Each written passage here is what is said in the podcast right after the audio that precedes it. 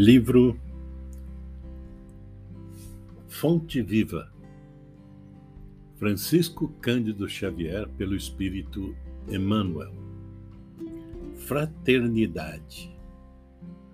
Nisto todos conhecerão que sois meus discípulos, se vos amardes uns aos outros. Disse Jesus em João, capítulo 13, 35. Desde a vitória de Constantino, que descerrou ao mundo cristão as portas da hegemonia política, temos ensaiado diversas experiências para demonstrar à Terra a nossa condição de discípulos de Jesus.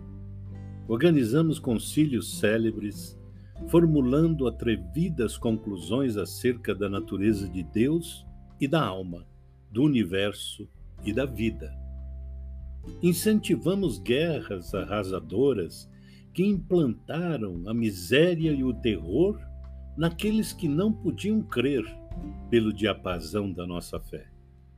Disputamos o sepulcro do Divino Mestre, brandindo a espada mortífera e ateando fogo devorador.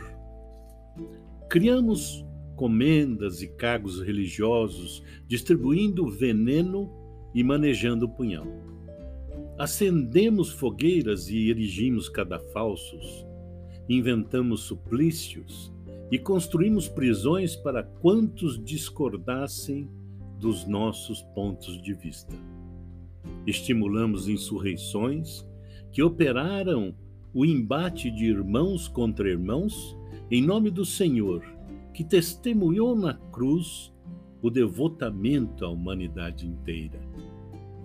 Edificamos palácios e basílicas, famosos pela suntuosidade e beleza, pretendendo reverenciar-lhe a memória, esquecidos de que ele, em verdade, não possuía uma pedra onde repousar a cabeça.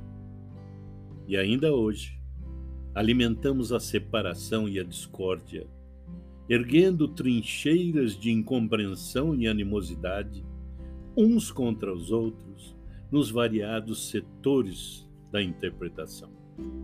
Entretanto, a palavra do Cristo é insofismável. Não nos faremos titulares da Boa Nova simplesmente através das atitudes exteriores.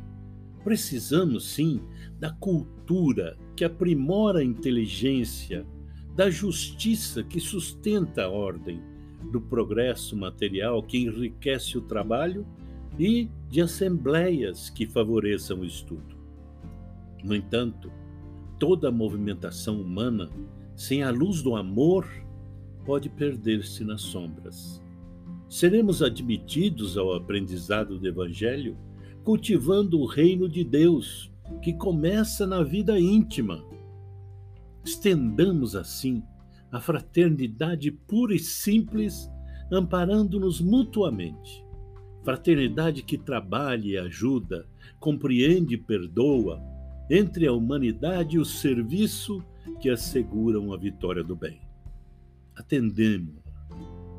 Onde estivermos, recordando a palavra do Senhor, que afirmou com clareza e segurança: Nisto todos conhecerão que sois meus discípulos, se vos amardes uns aos outros.